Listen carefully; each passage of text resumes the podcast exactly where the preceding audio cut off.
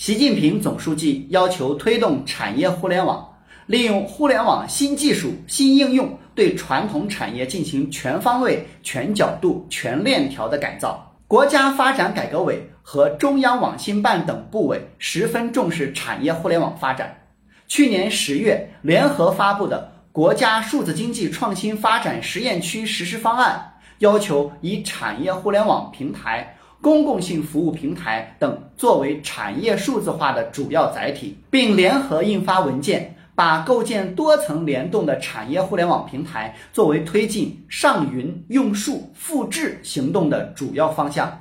产业互联网具有连接类型多样、行业应用广泛、流程再造深度等特点，日益成为经济增长的重要驱动力。在提高现有产业劳动生产率、培育新市场和产业新增长点、实现包容性增长和可持续增长中发挥着重要作用。加快发展产业互联网是我国经济高质量发展的必由之路，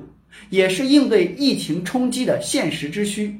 欧美发达国家纷纷把发展产业互联网作为重塑数字经济时代国家竞争力的战略举措。我们要把产业互联网放在新一轮科技革命和产业变革的历史大潮中来谋划，从引领产业未来发展的战略高度来重点推进。加快制定实施产业互联网国家战略，全面推进农业、工业、建筑业和服务业的产业互联网化步伐，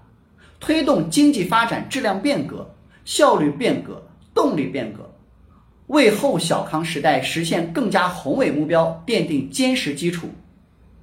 新基建是路，是产业互联网充分发展的基础条件。与消费互联网相比，产业互联网对信息网络的要求较为苛刻，在高精度、低时延、互操作、安全性、低功耗等方面有着更高水平的要求。以制造业为例，首先需要生产环节的广泛接入，能感知生产线的每一个细微参数，物联网；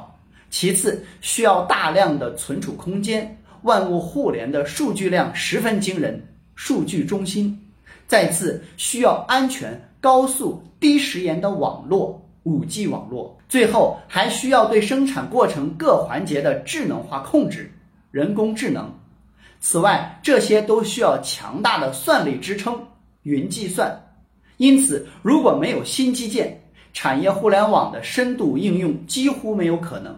新基建是产业互联网发展的必要条件，但不是充分条件。新基建只是提供了基础的技术支撑，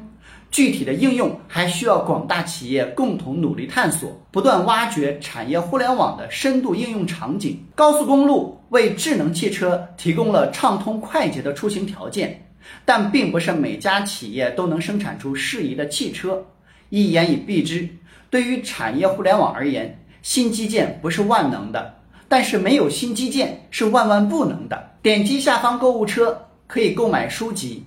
关注我可以免费获取资料，欢迎转发分享，谢谢你。